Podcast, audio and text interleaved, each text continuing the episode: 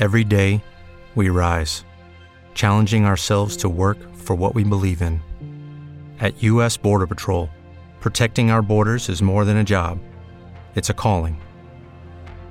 Agents answer the call, working together to keep our country and communities safe. If you're ready for a new mission, join U.S. Border Patrol and go beyond.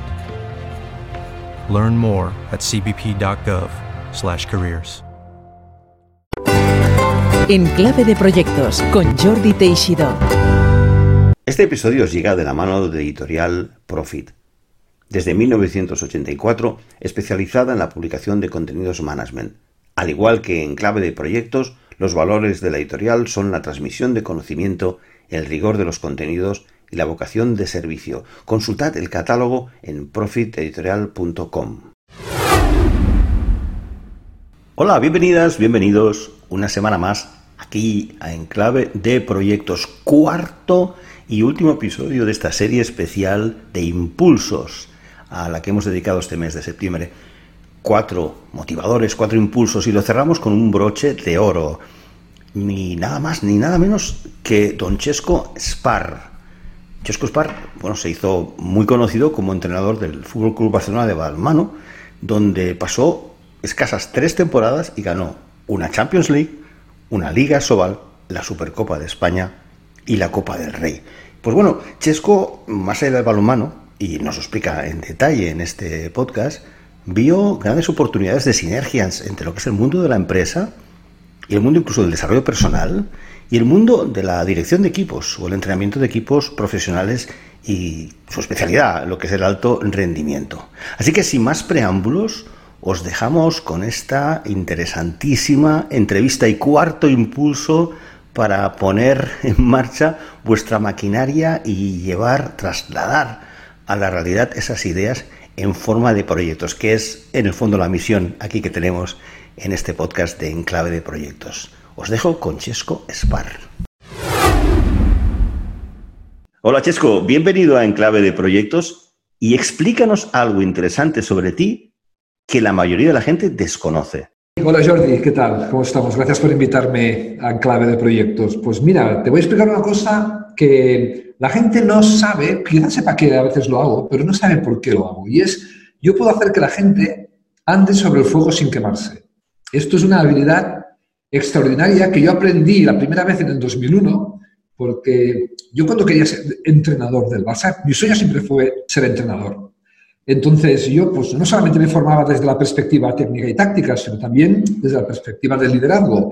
Y coincidí con Anthony Robbins, eh, un americano que estaba muy loco, en un curso en Londres y nos hizo andar justamente por encima de brasas ardiendo. ¿no? Y yo quedé muy impresionado, porque la verdad, esa habilidad me transformó mucho, ¿no? como del, del tipo, madre mía, si puedo andar sobre el fuego, puedo hacer cualquier cosa. Y yo ¿Te quemaste? en... ¿Te quemaste o no te quemaste? O sea, ¿o ¿Alguien No se quemó? O... No me quemé. Luego, luego aprendí que nos había hecho un montón de anclajes de programación neurolingüística y nos había situado en un estado emocional súper protector y súper, te diría, súper elevado, ¿no? Pero yo, yo me quedé fascinado con eso y dije, yo esto tengo Ajá. que aprenderlo. Y aparte de que volví al seminario dos o tres veces más, me enteré de quién le había enseñado a él. Y a él le había enseñado un asceta, in- medio asceta, medio indio, que se llama Tolly Burkan, que vive en, el, en la entrada del parque de Yosemite, en Sonora, en California, en Estados Unidos. Y ni corto ni perezoso fui, me fui a aprender con él. Estuve una semana en su rancho y me cobró 6 mil dólares. O sea, es un, es, es un asceta rico. ¿eh? Eh, y me enseñó la, la estructura del fuego y por qué realmente no nos quemamos. ¿no? Y, y estoy muy contento porque a veces, y hay gente que sabe que lo hago, pues por ejemplo, pues eh, lo hice con el Tottenham el año de la Champions y lo hago con un montón de empresas y de gente. Y la gente puede pensar, este tío está loco. No, no es que no estoy loco. Yo aprendí esto realmente de la persona que introdujo el firewalk, que se llama así, en Estados Firewalk. Unidos. Mm. Pues sí, sí que es interesante de verdad. Y, relacionado con tu especialidad, el alto rendimiento. Como ya hemos comentado, Chesco, a ver, no tenemos muchos invitados que hayan ganado una Champions League. Bueno, Chesco es uno. Y es entrenador de balonmano y luego ha derivado hacia conferenciante, speaker, coach, autor. Y es con ocasión de la publicación de su último libro, La libreta, que es nuestro cuarto y broche de oro invitado en este mes de la recuperación, este mes del rearranque después de eh, un verano raro y que el otoño también se presenta así de raro. Así que vamos a usar el libro de, de Chesco como línea, digamos, conductora, ¿no? Pero sí que me gustaría que antes de entrar en eso me comentaras, ¿cuándo fue que descubriste que podías trasladar a la vida en general, a las empresas, a las personas, lo que habías aprendido en la alta competición? ¿Fue un momento, fue una evolución? ¿Cuándo se te ocurrió, oye, esto no solo para el balonmano o para el fútbol o para el deporte, esto serviría para cualquier persona? ¿En qué momento se produjo ese cambio en tu, en tu orientación pues profesional? Pues eh, me gusta mucho que me lo preguntes porque es justamente al revés. Es justamente al revés. Yo te estaba explicando antes. Eh, yo quería ser entrenador y yo empecé a estudiar balonmano. O sea, yo, le preguntaba a los jugadores, cuando yo estaba de preparador físico, eh, antes de ser entrenador, y yo le preguntaba a los jugadores, ¿qué hace bueno un buen entrenador? Y ellos me decían, el buen entrenador tiene que saber mucho de balonmano, mucha táctica y estrategia. Nosotros nos encargamos del resto. Y yo, yo me lo creí. Y lo que hice fue empecé a estudiar balonmano como un loco. Pero no solo balonmano, estudié baloncesto, fútbol, fútbol americano, cualquier deporte que yo viese que podía tomar, tomar algo de la estrategia o de la metodología de entrenamiento para mejorar mi sistema de entrenamiento, intentaba adaptarlo, ¿no? Pero me di cuenta de una cosa que lo cambió todo. Y es que a los jugadores, al perdón, a los entrenadores, no nos juzgan por lo que sabemos. Nos juzgan por, ni siquiera nos juzgan por si somos buenos entrenadores. Nos juzgan por lo que los jugadores hacen en el fin de semana. Y ellos, ellos no siempre luchan a, tope, ¿no? Tienen sus historias, tienen sus momentos. Entonces yo pensé, como, aunque ellos me digan que tengo que saber mucho de balonmano, por mucho balonmano que yo sepa, como no consiga que estos tíos el fin de semana den la vida por el equipo, ¿Cuánto voy a durar de entrenador? Y entonces empecé a estudiar otra serie de habilidades que en ese momento no había nada aplicado al deporte. Empecé a estudiar los rudimentos de la psicología deportiva, pero empecé fue cuando entonces conocí a Tony Robbins, cuando empecé a estudiar programación neurolingüística, empecé a tomar los textos de empresas para aprender de liderazgo, de trabajo en equipo, de motivación, de generación de estados emocionales, de negociación, eh, recuerdo incluso que me, apunté a un curso de negociación profesional con un broker de Wall Street eh, y me gasté como 3.000 euros en un fin de semana. Un curso en el que, eh, claro, cuando éramos solo 10, ¿no? a, este, este precio éramos 10. Y cuando el, profesor entró en la sala y nos pidió un poco nuestro currículum, y yo le dije que era entrenador de balonmano, el tío me quería devolver el dinero. Porque decía, ¿para qué te va a servir esto? Exacto, ¿no? Decía, a ver, esto es un curso de negociación. Eh, y, y, dice, sí, sí, súper legal, ¿eh? Si quieres te devuelvo el dinero si no te gusta, ¿eh? Que, digo, no, no, yo, he venido a aprender no a negociar, he venido a aprender a motivar. He venido a aprender, porque al final motivar y negociar es lo mismo. Tú cuando, cuando negocias cambias un producto por dinero, pero cuando motivas cambias eh, tu idea, tu idea, tus, tus consignas como entrenador, no por dinero, lo cambias por el esfuerzo de los demás. Entonces yo dije, yo tengo que ser un experto negociador para negociar el esfuerzo con los jugadores antes de que ellos ni siquiera se imaginen que estamos negociando. Y en ese curso aprendí las claves de la motivación y de la negociación. Entonces, ¿qué pasó? Con todo este trayecto de todo lo que yo aprendí del mundo de la empresa, construí mi metodología del deporte. Triunfé y ahora lo que hago es devolvérselo. No es que aplique lo del deporte a la empresa, es que apliqué lo de la empresa al deporte con el tamiz y con el filtro y gané. Y entonces lo que vengo a decirles a las empresas es, todo esto que estudiáis es cierto, porque incluso en el deporte funciona. Y muchas veces les reexplico los textos que leyeron y que no entendieron, y que con un ejemplo en el mundo del deporte lo ven claramente. Ese ha sido el proceso. Es un proceso de ida y de vuelta. Mm, exactamente al revés como comentas. Realmente interesante. Pues Chesco, nos encontramos en una situación difícil. Eh, tú y yo que ya vamos por una serie de, versiones de nosotros mismos, Chesco, queridos oyentes, hace una cosa muy interesante, que es que hace cumpleaños eh, le llama una versión nueva usando el número de, como si fuera un software.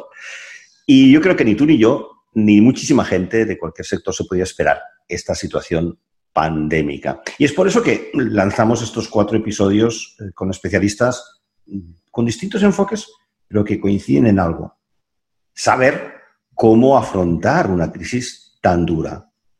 En tu libro, La libreta, un libro que recomiendo fervientemente a todos nuestros oyentes, porque con una historia del deporte lo que hace es eh, construirte un decálogo de lo que hay que hacer. Y la verdad es que uno se da cuenta, esto que en mi sector se usa mucho del gap análisis, qué lejos está uno del, ser que querría ser. O sea, el libro de, Chesco, y eh, de eso produce, no, frustración, pero sí de, es que esto no lo hago, es que este hábito no lo tengo, porque habla toda una serie de hábitos a lo largo de la historia deportiva que llena el, libro, eh, de muy eh, importante, muchísima importancia, como es la ambición, la excelencia, el coraje, el liderazgo, muchas cosas que, pues por, no sé, pereza, eh, como él mismo comenta en el libro también, la pereza es uno de los grandes enemigos, por la famosa frase que yo vivo mucho en la empresa de, bueno, es que yo soy así, es que mi estilo es este, ¿no? Fijaros cómo Chesco adaptó su estilo, los conocimientos que tenía, lo aplicó al deporte, una historia apasionante. Pero mi pregunta, Chesco, es, de estos hábitos que tú desarrollas en la libreta, ¿cuáles son los más relevantes para este tiempo que nos ha tocado vivir?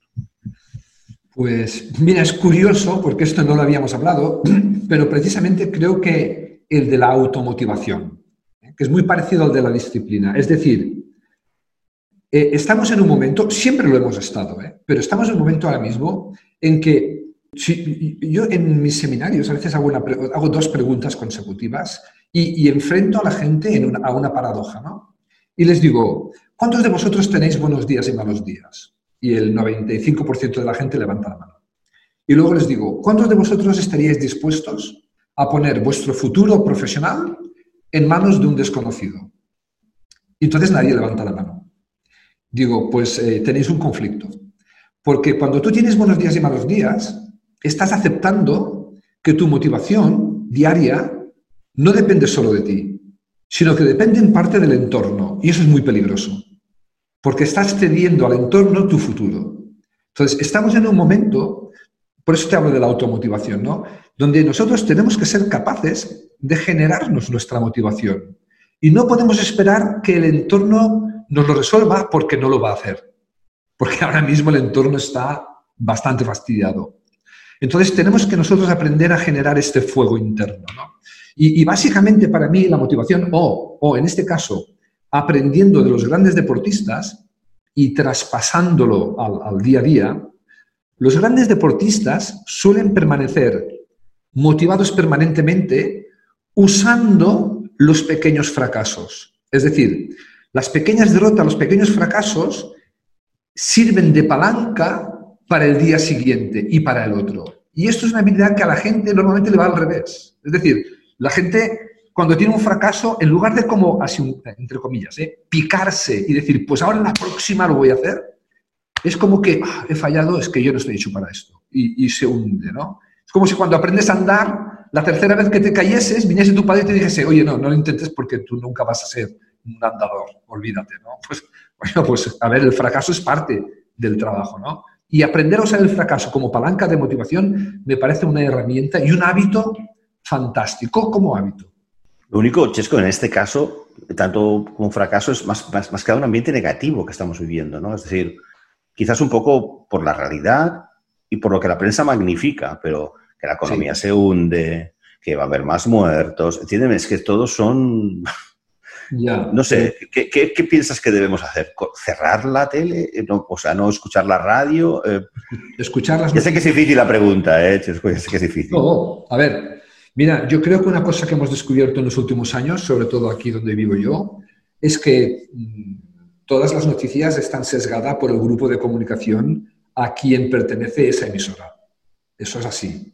Entonces, tienes que escucharlos a todos para empezar a tener una idea de lo que ha ocurrido. Lo que significa no, porque todo el mundo te vende su película, ¿no? Y todo el mundo intenta, fíjate, hoy en día tenemos un, hecho, para mí, peor que la pandemia. Te lo digo en serio. Y es eh, la feroz lucha que hay por atraer nuestra, por secuestrar nuestra atención. El entorno está diseñado, Internet, los anuncios, las noticias, para secuestrar nuestra atención, para vendernos durante el secuestro de nuestra atención. Y ahí hay que poner un cortafuegos inmediato porque al final acabas el día y tú no lo has vivido tu, tu día. Has vivido el día que tu entorno ha decidido.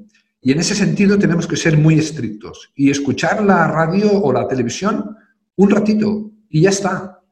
Y leer más libros y menos noticias. Porque las noticias al final, en el mundo hay millones de noticias, pero solamente nos muestran las que ellos quieren mostrarnos. Y hay muchas noticias buenas, si no, esto no funcionaría como funciona. Entonces sí que tenemos que, yo creo que poner un cortafuegos ahí entre el entorno, porque el entorno no tiene ningún interés en que nos vaya bien a nosotros, solo que les vaya bien a ellos. Por lo de la atención, ¿no? Es decir, sí. porque eso vende. Y porque además, la catástrofe vende bien, ¿no? Ahora mismo los negocios online, yo ya estoy en el mundo online desde hace 10 años.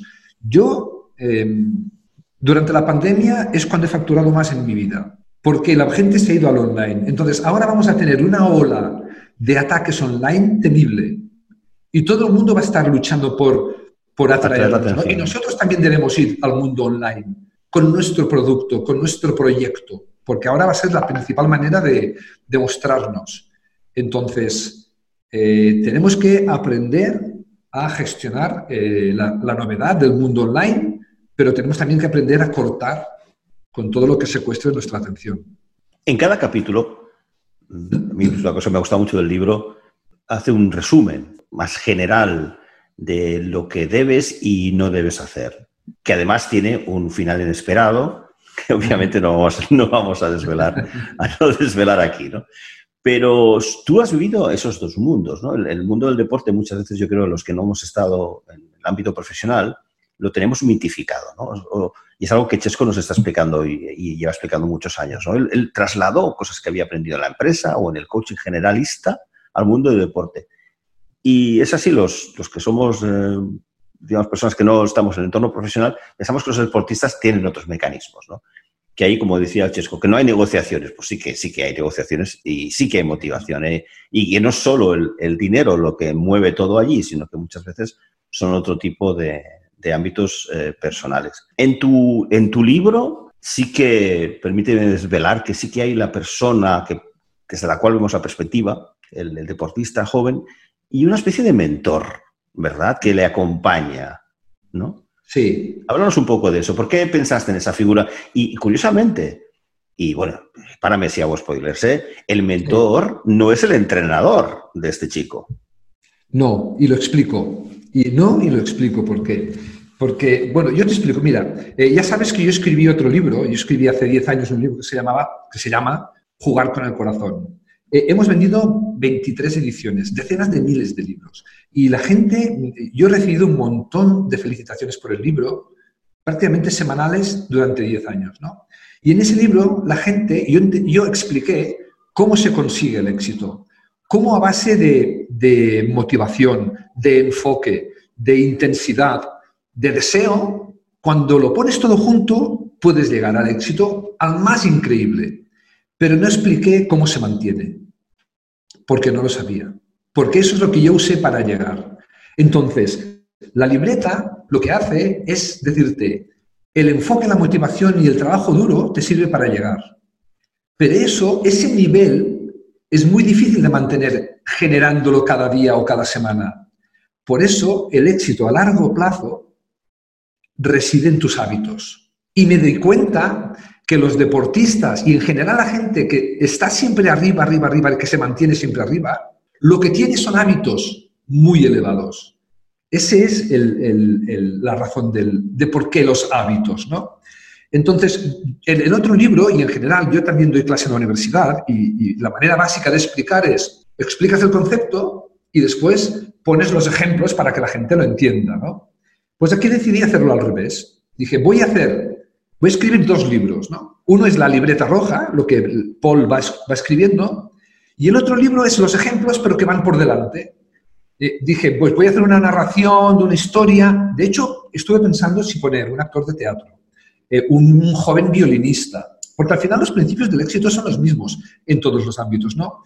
Pero me decidí por hacer un futbolista, quizá porque el fútbol es la actividad más transversal hoy en día en el mundo, por lo menos en nuestro mundo, ¿no? Y por eso... Más popular, más popular.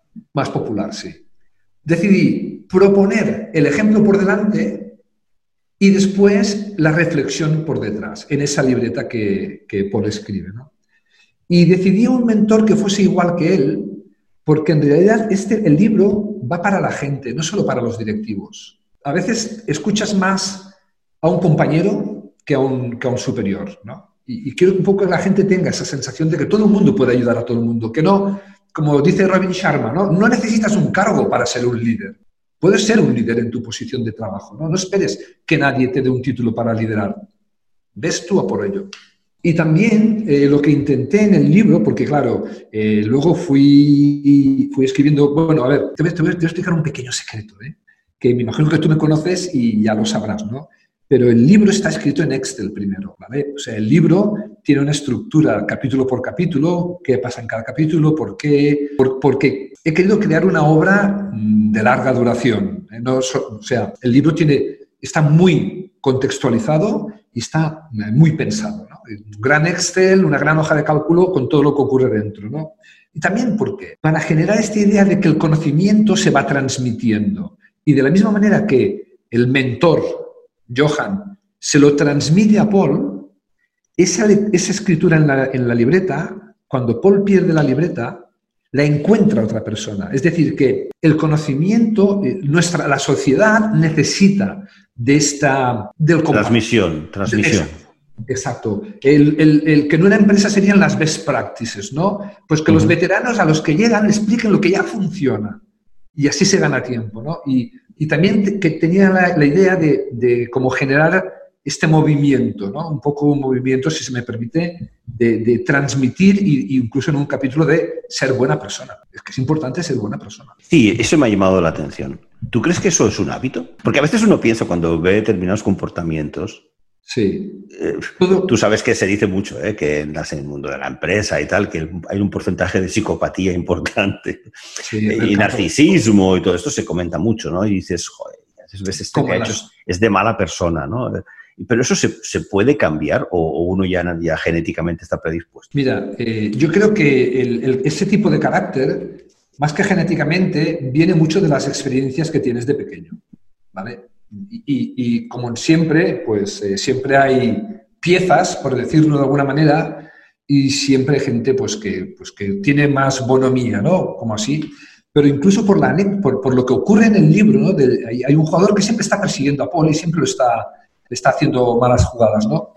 Eh, pero Paul le devuelve cada vez bien, ¿no? Como lo que pasa cuando se lesiona, ¿no? Está escrito de una manera donde realmente hace cambiar al otro.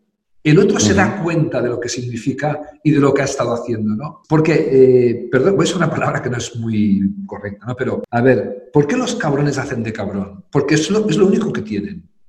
Entonces, ellos, ellos van a estar ahí, pero la, la manera de responderle a esa persona no es hacer tú lo mismo, es, por eso pongo lo de hay que ser buena persona. Ser buena persona no es dejar que te pisen, ¿eh? no es ser un pardillo, es defender tu verdad. Por eso es tan difícil y por eso tiene que ser un hábito. Porque cuando tú eres buena mm. persona, tu carácter asciende. Pero una buena persona de verdad, no una buena persona falsa, de, bueno, eh, evito los conflictos y pues, es que no, como soy un buen tío, pues ya le dejo al otro que me gane. No, eso no. Tú vas a ganar y vas a demostrar que siendo un buen tío ganas para que él se entienda que tiene que ser una buena persona. Y en ese sentido lo veo como un hábito, más que una acción puntual. Y yo creo que, como todo, se puede aprender. Y la gente lo aprende cuando se da cuenta que le va mejor siendo buena persona, porque a medio y largo plazo es así, que siendo un pieza que quizá a corto plazo te vaya mejor, pero claro, después todo el mundo va por ti y a medio y largo plazo esta gente nunca triunfa. Bondadi, déjame decirte que además recoges algo que a mí me ha interesado durante muchos años porque lo he vivido, también lo he visto, incluso propia carnes, esto de la vulnerabilidad. A mí me ha pasado que llevando equipos y, y cada vez me gusta más y, y puede ser sorprendente, es decir, oye, yo no tengo la respuesta. o esto ha salido mal y yo me he equivocado, ¿no? Y ha sido un error. Una cosa que comenta Chesco en uno de los capítulos, dice, especialmente tras un fracaso es común pasar un tiempo inactivo para que los demás se acerquen a ti y te compadezcan. No es una mala manera de llamar la atención y recibir algo de cariño. Me ha gustado mucho esto porque es el líder vulnerable, ¿no, Chesco? O sea, un líder puede ser vulnerable. Por supuesto, es que, es que eso le da más humanidad y luego todo el mundo puede fallar. Y te digo una cosa, cuando el líder se muestra vulnerable y le muestra a los demás cómo se resurge de la vulnerabilidad, ahí su autoridad es cuando gana. ¿Vale? Es que, porque el líder tiene poder por el cargo que tiene, pero todos sabemos que el poder te dura 15 días, por lo menos en, un equipo. En un equipo de fútbol, no, es que es así. O sea, llega el entrenador nuevo y los jugadores harán lo que el entrenador diga durante 15 días, porque es el nuevo entrenador. Eso es poder. Pero como no te ganes la autoridad en esos 15 días, a las dos semanas ya pasan de ti. Si ellos no ven que estás allí para ayudarles, ¿no? Entonces, cuando tú te equivocas y los jugadores lo saben, porque está claro que está claro, cuando un entrenador se equivoca, está claro, y los jugadores no son tontos, lo saben, ¿no? Y lo mismo en una empresa. Cuando un líder se equivoca, la gente lo ve. Si el líder se empeña en, seguir defendiendo lo que no se puede defender, va a perder la fidelidad y va a perder la conexión con sus, con sus colaboradores. Pero si levanta la mano y dice, chicos, me he equivocado, lo siento, pero ahora, y luego él, demuestra cómo revertirlo, es cuando la gente le da el calor y le dice, es cuando dice, oye, no pasa nada. entonces viene el, el juego este, ¿no? Autenticidad, es decir, que tú que lo has vivido en el deporte, y seguro que podrías juzgar muchas circunstancias que se están dando en el deporte y en equipos de fútbol y no de fútbol, la autenticidad es lo que motiva a la gente y lo que desmotiva es la arrogancia o ver que ese líder, mm, por no reconocer su error, ¿no? se empeña, se empecina y eso tienes tu razón, es decir, yo creo que es obvio. Esa persona pierde la confianza mm, y para reganarla puede ser muy complicado, ¿verdad? Es decir, cualquier líder que hoy en día se base en la pura autoridad, vamos, con el nivel además intelectual que está viendo cada vez más alto por parte de la gente, no tiene ningún futuro. Por tanto, el líder puede ser vulnerable mientras sea auténtico, ¿verdad? Esa es la conclusión. Para mí sí. para mí sí. Y también por lo que decías, porque la gente no es tonta. Es más, el líder cada vez tiene que ser más capaz de gestionar la incertidumbre. Esto, esto es una cosa que, y, más ahora mismo, en esta salida que tenemos de este confinamiento que tenemos, el mundo va a cambiar. O sea, el mundo está cambiando. Y no se trata de si nos adaptaremos o no, es cuándo, porque te tienes que adaptar. Entonces, gestionar la, incertidumbre con, basada en tu propia confianza, esto es otra, otra habilidad que, lo, que los líderes y todo el mundo va a necesitar. Siguiendo con mensajes que das y, y, que nuestros seguidores pueden ver en el libro eh, La libreta, un tema importante que me parece muy aplicable para el tiempo que vivimos, Chesco, es la acción. Es decir, incertidumbre, cosas que no dependen de nosotros y, más que grandes planes a, largo plazo, que también está bien, sobre todo, empujas mucho en ese sentido de las acciones inmediatas, ¿verdad? Actuar. Sí, sí, porque... Comentas algo como acción, acción, acción. actúa, actúa, actúa, dices. Sí, porque mm, eh, hay veces que pensamos demasiado. Yo estuve haciéndole coaching a un jugador de fútbol profesional de primera división de un equipo de, de Barcelona y, y, era un chico muy inteligente, un jugador de fútbol muy inteligente y a veces pensaba demasiado las cosas. Y yo me di cuenta y dije, no pienses, piensa antes de entrar en el campo. Pero en el campo no hay tiempo de pensar, hay tiempo de ejecutar y corregir, ejecutar y corregir. Pero hay veces que la gente se queda en el mundo de las ideas y, al final, solo la acción cambia el mundo. Las ideas no cambian el mundo. Las ideas cambian el mundo cuando alguien aplica sobre esa idea, ¿no? Y, creo que también es una cosa que a veces, por lo menos en, mi carrera personal, eh, yo he adolecido de, oye, basta, vamos a hacerlo y luego ya lo corregiremos, pero hay que empezar, ¿no? Esas acciones, para todos los aspectos que tú desarrollas mucho, que es la excelencia, esto de el mensaje de, bueno, no me, que, no me conformo con donde estoy, ¿no? El, el good enough que hacen los americanos, ¿no? Háblanos un poco más de cómo ves tú la excelencia, cómo, qué significa eso para ti y a los clientes a los que aconsejas. Sí, sí. Mira, yo, la primera frase que digo de excelencia siempre digo, mira, la excelencia en una frase ya que lo vas a hacer, hazlo bien a la primera, tío. O sea, ¿verdad que lo tienes que hacer? Sí, pues hazlo bien a la primera, mételo, enfócate en todo, en toda tu capacidad. Para mí la excelencia es esto, ¿no? Es en cada momento darlo todo. Y a partir de eso es siempre intentar dar un poco más. ¿Por qué? Porque si no damos un poco menos. Es como los tiburones, ¿no? Que dicen que solo pueden nadar hacia adelante. Pues, pues eh, en la vida, hacer siempre lo mismo a largo plazo es ir bajando, porque el mundo cambia y el mundo te va a necesitar más. Entonces, es como, la excelencia es como, pongo este listón aquí y de aquí no bajo. Y luego lo voy subiendo un poquito, un poquito el listón. Eso es para mí la excelencia. En ese sentido, y en, todo lo que comentas en el libro, tú que eres profesional del mundo del deporte, yo creo que, no sé qué opinas tú, pero en cierta manera los deportistas tienen una cierta obligación eh, moral. Incluso lo que tú has comentado, los, futbolistas o fútbol que es tan popular, ¿no? Al final son, son ejemplos eh, vivientes, ¿no?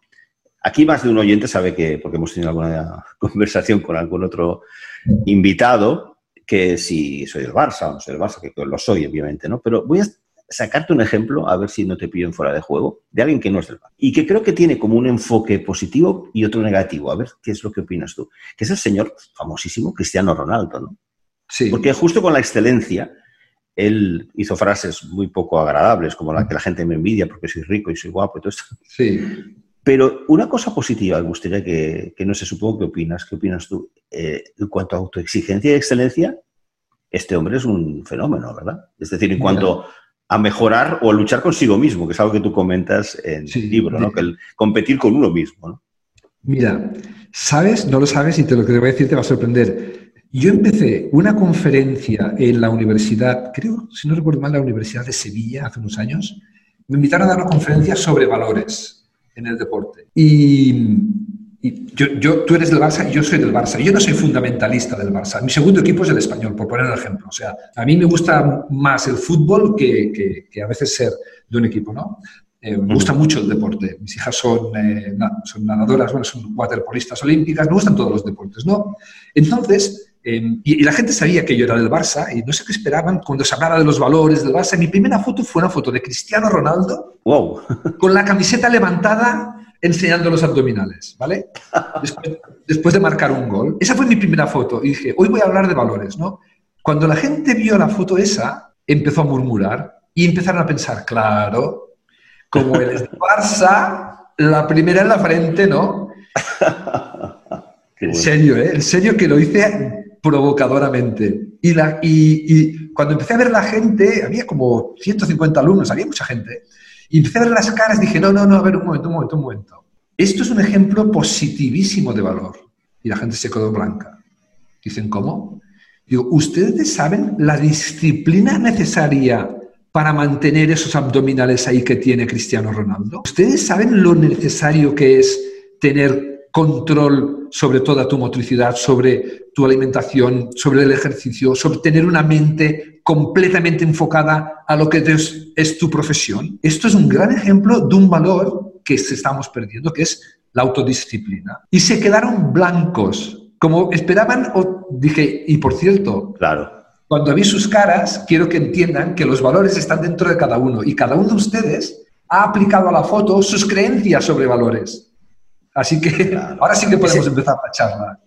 Es el efecto halo, este famoso que el, halo efecto los americanos usan, y es que cuando alguien es bueno o, malo en algo, nosotros extendemos todo ese halo al resto de aspectos. Y yo creo, Cheo, pues, no sé qué puedes decir sobre esto, ¿no? Que hay que ser selectivo y listo, ¿no? Es decir, si esta persona, pues porque tú eres del Barça o, o el Messi, por ejemplo, te cae mal porque eres del Madrid, pero, por ejemplo, su humildad o su, también su autoexigencia y quizás no tanto su liderazgo de equipos, porque eso yo creo que quizás tengo también otra opinión, ¿no? Es decir, seleccionar, Chesco, las cualidades de personas que no dejarnos llevar por el halo que, que podemos eh, aplicarle de, a ah, este no quiero saber nada, y tomar lo positivo de cada uno, ¿no? Y eso en el día a día yo creo que también puede darse, ¿no?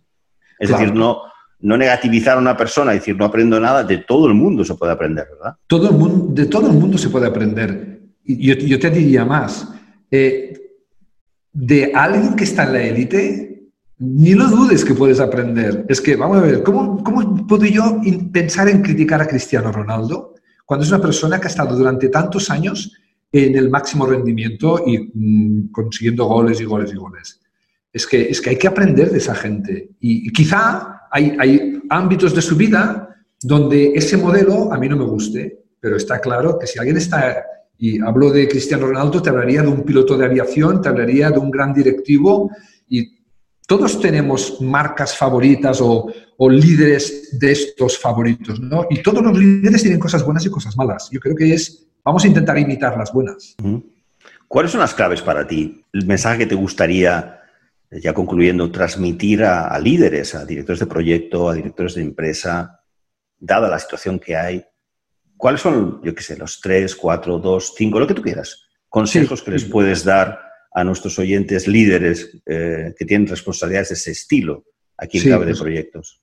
Pues mira, eh, lo primero es que diferencien entre dos palabras que seguro que lo hacen, pero quiero recalcársela porque desde el punto de vista del entrenador, ahora les, les voy a hablar o os voy a hablar como a entrenadores, porque en realidad sois entrenadores de gente. ¿no? Vosotros generáis la visión de lo que es el equipo, el final, y luego acompañáis a la gente. Entonces, para mí hay que diferenciar entre liderar y dirigir, porque son dos palabras que a veces se confunden. Entonces, dirigir es hablarle a la cabeza de la gente, es proyectos, planes de trabajo, sesiones de entrenamiento, sesiones de mejora, métricas, eso es dirigir.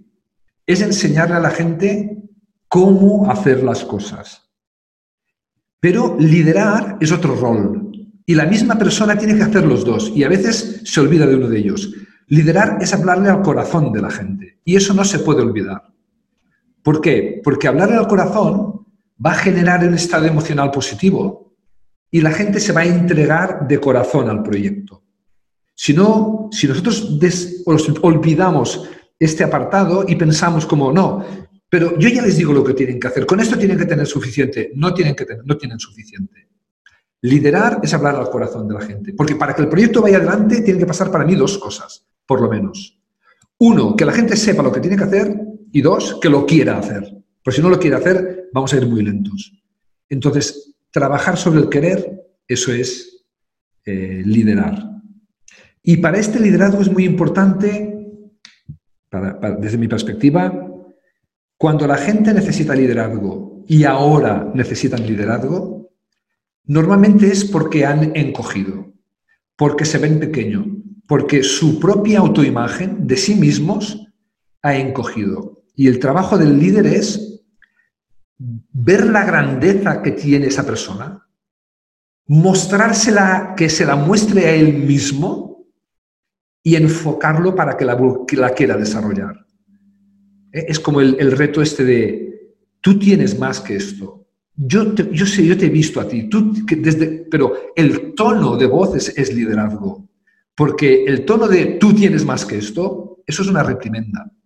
Pero el tú tienes más que esto, e, ese, ese cambio en, la calidad de la voz, en, la, lo cálida que es la voz, es lo que, es, es lo que hace liderar. Y te voy a acabar con un, con un ejemplo, este, este concepto. Un ejemplo personal que me reveló esto precisamente. Y es que eh, un día entrenando, creo que era mi segundo año de entrenador en el Barça, viene un jugador y me dice, me dice, era Fernando Hernández, él me dio, me dio permiso para explicar esto, ¿no? Porque fue un error mío extraordinario y de él aprendí. Y me dice, ¿podemos hablar, Chesco? Digo, sí, claro, adelante. Dime, ¿qué pasa, Fernando? Dice, eh, ¿tienes algo contra mí? Y yo os aseguro que para mí era un jugador casi perfecto. Muy bueno en su sitio, muy disciplinado, motivado, pocos, pocas reprimendas podía darle. me dice, ¿tienes algo contra mí? Digo, ¿por qué me dices esto? yo creo que estás jugando bastante y me dice, no, no, no. Dice, no, no, no, no yo no me quejo porque, porque sí juego más o menos. Dice, y ya veo que estoy jugando el 50% del tiempo, no, pero yo de esto no me quejaré, esto mandas tú. Me dice, pero es que hace 15 días que no me hablas. Digo, ¿cómo? Dice, Chesco, hace 15 días que no me dices nada. Y, no me dices nada, entonces no sé si me quieres echar el año que viene, pero, luego veo que juego siempre, entonces no creo que sea esto, ¿no? Eh, y, entonces tengo que pensar que he, hecho algo mal sin querer o tienes algo personal contra mí. Y entonces me di cuenta de esto que os estaba explicando, de que yo no decía nada porque lo hacía todo bien. Y pensaba, bueno, ya lo hace bien. No, hay que decirles. Hay que encontrarlos en algún momento y decírselo, aunque lo hagan bien, porque ellos lo necesitan. Ellos necesitan el liderazgo. Fíjate qué malentendido cuando yo, para mí era uno de mis jugadores favoritos, o desde luego habituales siempre, por no encarar esa, ese rol de liderazgo con él. Muy interesante y algo tan sencillo como ser persona, ¿no? Hablar y escuchar. Porque tú eras, lo sé además, porque te conozco bien desde bastantes años, eres un perfeccionista de la técnica, te trabajas los partidos, los entrenos, ¿no? Le dabas... Y además el balonmano es un deporte muy táctico, ¿verdad? Muy, muy técnico y muy de estrategias, ¿no? Y esos cambios que, que, hacéis allí y todo está... Y esto tú eras perfeccionista. En cambio, durante toda esta hora nos has hablado mucho más, ¿no? De ser persona que de ser gestor, ¿verdad? Claro, porque yo, yo lo que te decía antes, lo que decía hace un momento, decía, eh, liderar y dirigir son dos cosas diferentes. Yo a vosotros de dirigir no os puedo explicar nada, porque yo no entiendo de vuestro negocio. Yo os podría explicar cómo se dirige un equipo de balonmano, los planes de trabajo, que por cierto estaban hechos en Excel. Los planes de trabajo del equipo estaban hechos en Excel porque yo me copié esa idea de las franquicias. Porque las franquicias yo, me di cuenta que hay un modelo de negocio que casi nunca falla, que son las franquicias. Y pensé, ¿y por qué nunca falla? Porque está todo escrito, porque está todo tan desarrollado que está comprobado. Y si algo falla, es muy rápido ver dónde falla. ¿Por qué? Porque hay una línea de una cosa que se está haciendo mal. Yo pensé, yo quiero que mi equipo sea como una franquicia. Y pasé a desarrollar todos los proyectos y todas las tareas, las jugadas, los roles de los ayudantes, y estaba todo preparado en, hojas de cálculo. Pero yo de, dirigir el negocio de cada uno que nos está escuchando, yo no os puedo hablar porque yo entiendo. Pero liderar es lo mismo en todos sitios. Liderar. Por eso yo siempre escribo desde esa perspectiva. Perfecto. Chesco, dejamos aquí, eh, aparte de las notas del episodio, ¿dónde mejor pueden ampliar, eh, los eh, elementos que has desarrollado? Aparte de el libro recién publicado, que está en todas las plataformas, Amazon, etcétera, la libreta. También muy recomendable jugar, jugar con el corazón, como ha dicho Chesco, un bestseller eh, auténtico y leído por multitud, yo diría que por todo tipo de empresas y sectores. Si te quieren contactar nuestros oyentes, ¿cómo es, ¿cuál es la mejor manera de ponerse en contacto contigo y saber más de ti? A ver, mm, la mejor manera es escribirnos a info.chescospar.net, el correo. Eh, la página web la estamos acabando de construir, pero la libreta, por ejemplo, la libreta, eh, la libreta.net también va a tener una página web. Si hay entrenadores que nos escuchan, eh, estoy desarrollando un máster de entrenadores que es masterentrenador, masterentrenador.com. Y luego si hay un programa... es todo deporte, eh, Chesco? ¿Cualquier entrenador de cualquier deporte, tenis o fútbol o solamente sí, balonmano? cualquier deporte. Y luego, hace unos años, empecé una serie muy bonita de, un programa que, este sí que es para todo el mundo, que se llama Vitaminas para la Mente. ¿no? Ya que le damos vitaminas al cuerpo, pues ¿por qué no darle a la mente? ¿no? Y tenemos un programa que se llama Vitaminas para la Mente y Vitaminas Express, que, son lecciones mensuales para un poco para que la gente alimente también su mente, no, no solamente su cuerpo. Es, es muy fácil encontrarme en, en Internet, en, en Google tengo un montón de apariciones y de, vídeos abiertos en YouTube. Muy bien. Pues muchísimas gracias, Chesco, por este cuarto y definitivo impulso en este mes de septiembre aquí en Clave Proyectos. Gracias de verdad.